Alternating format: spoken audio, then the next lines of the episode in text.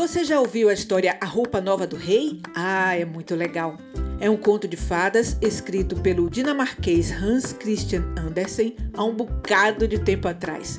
É uma história engraçada que deixa a gente um pouco com vergonha, mas também bota para pensar.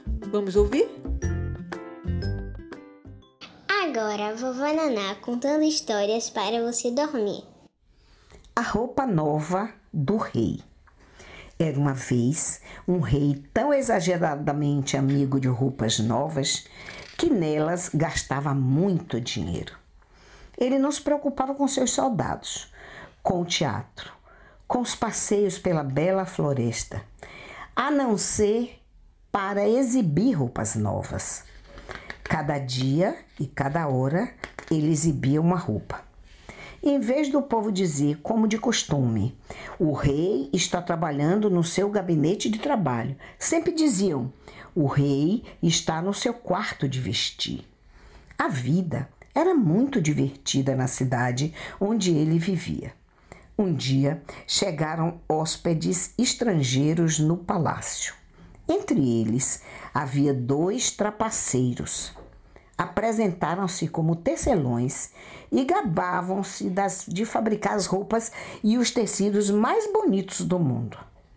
Não só os padrões e as cores eram fora do comum, como também as fazendas tinham a especialidade de parecer invisíveis as pessoas destituídas de inteligência ou aqueles que não estavam aptos para os cargos que ocupavam.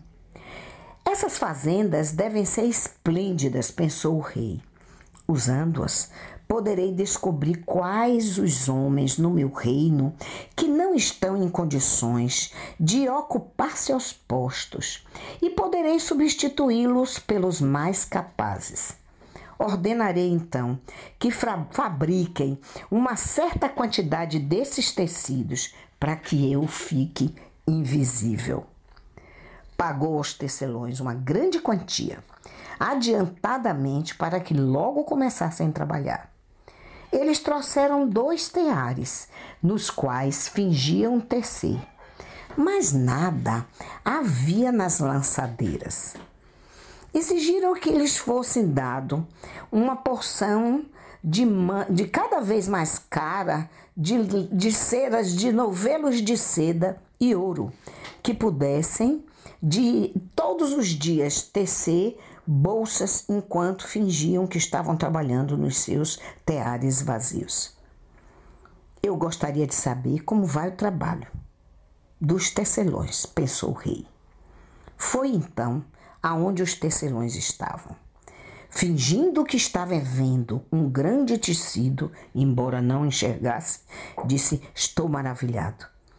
Todos na cidade vão ficar maravilhados com o poder desse tecido invisível, e o rei passará entre o povo e ouvirá as conversas e identificará os que precisam ser mudados dos cargos mandarei meu velho ministro observar o trabalho dos tecelões.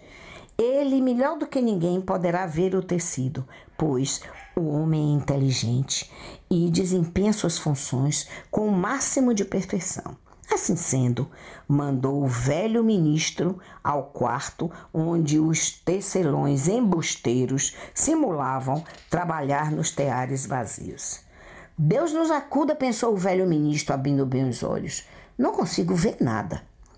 Não obstante, teve o cuidado de não declarar isso em voz alta. Os tecelões o convidaram para aproximar-se, a fim de verificar se o tecido estava ficando bonito e apontavam para os teares. O pobre ministro fixava a vista no mais que podia, mas não conseguia ver coisa alguma. Céus! Pensou ele, será possível que eu seja um tolo? Se assim é, ninguém deverá sabê-lo e não direi quem a quem quer que seja que não vi o tecido. O Senhor nada disse sobre a fazenda. Queixou-se um dos tecelões. Oh, mas é muito bonita essa fazenda, é encantadora, respondeu o ministro, olhando através dos seus olhos. O padrão é lindo e as cores estão muito bem combinadas.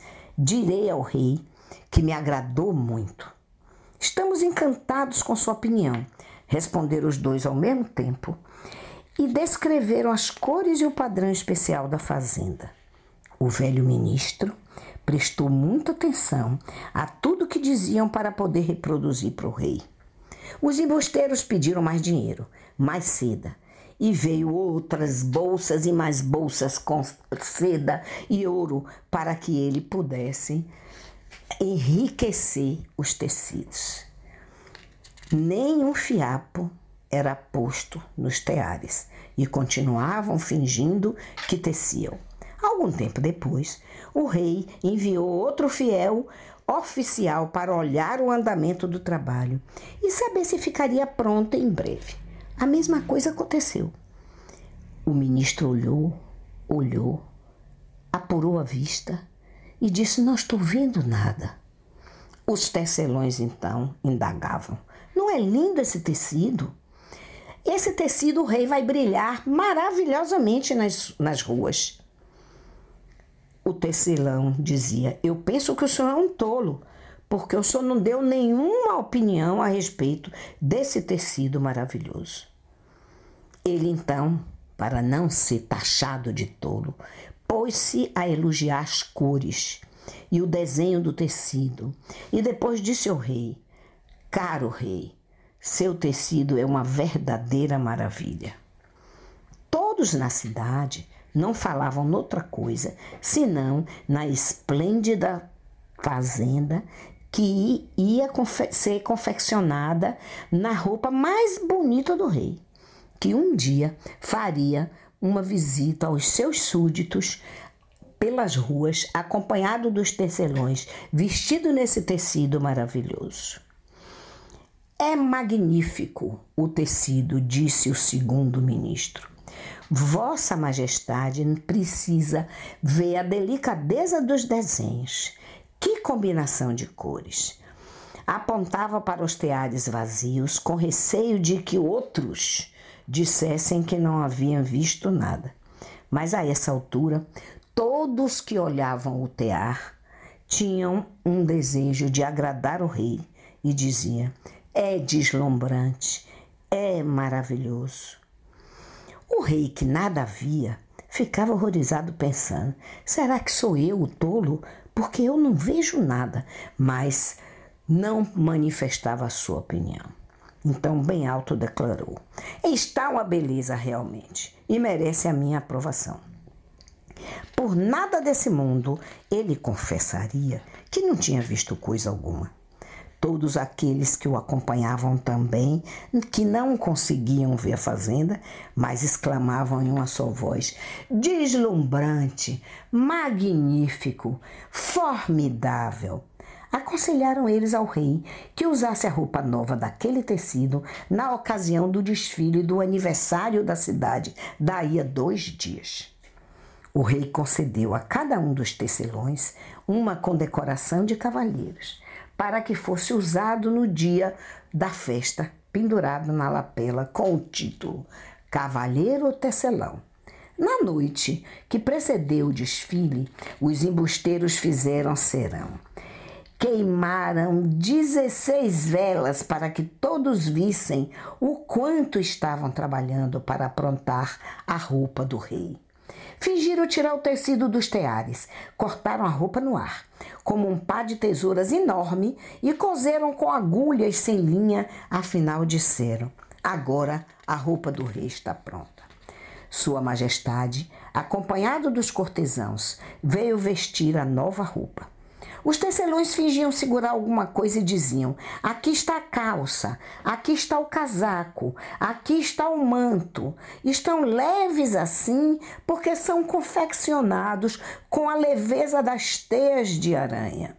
Pode parecer que alguém não há de perceber isso, porque a beleza percebes pelos olhos de quem vê.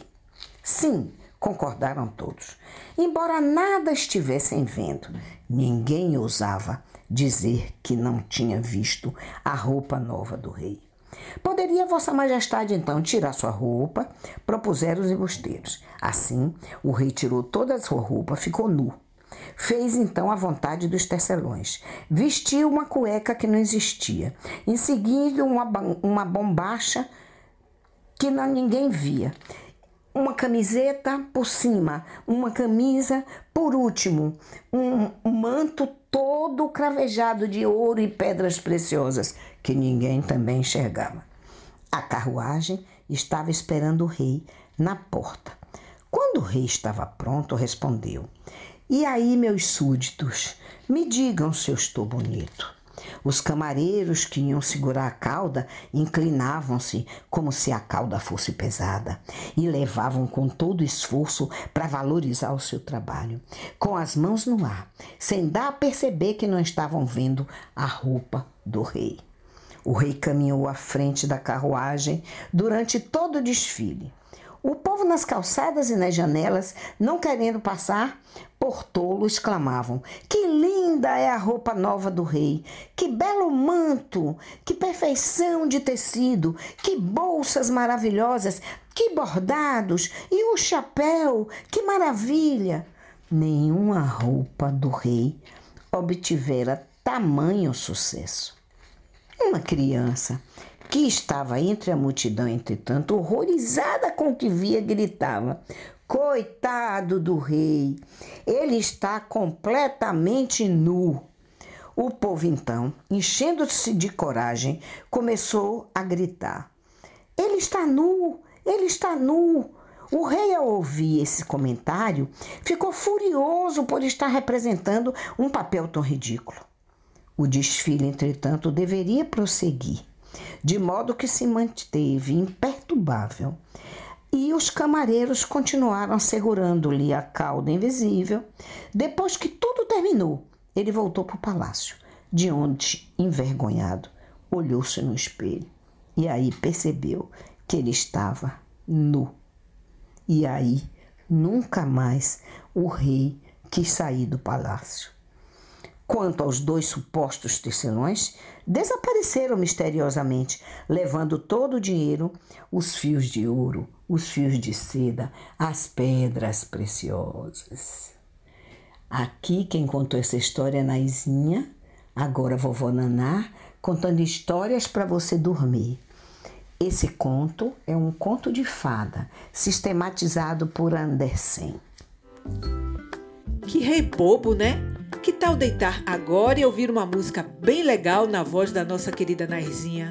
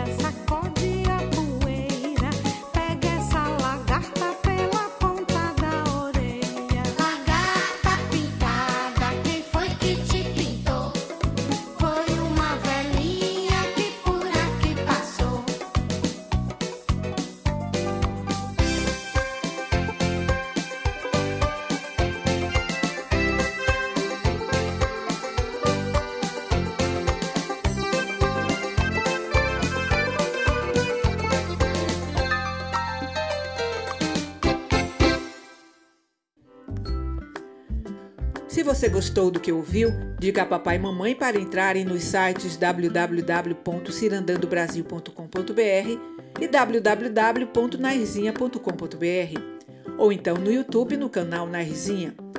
Já aqui no Spotify você ouve todas as músicas de Vovó Naná. Durma bem!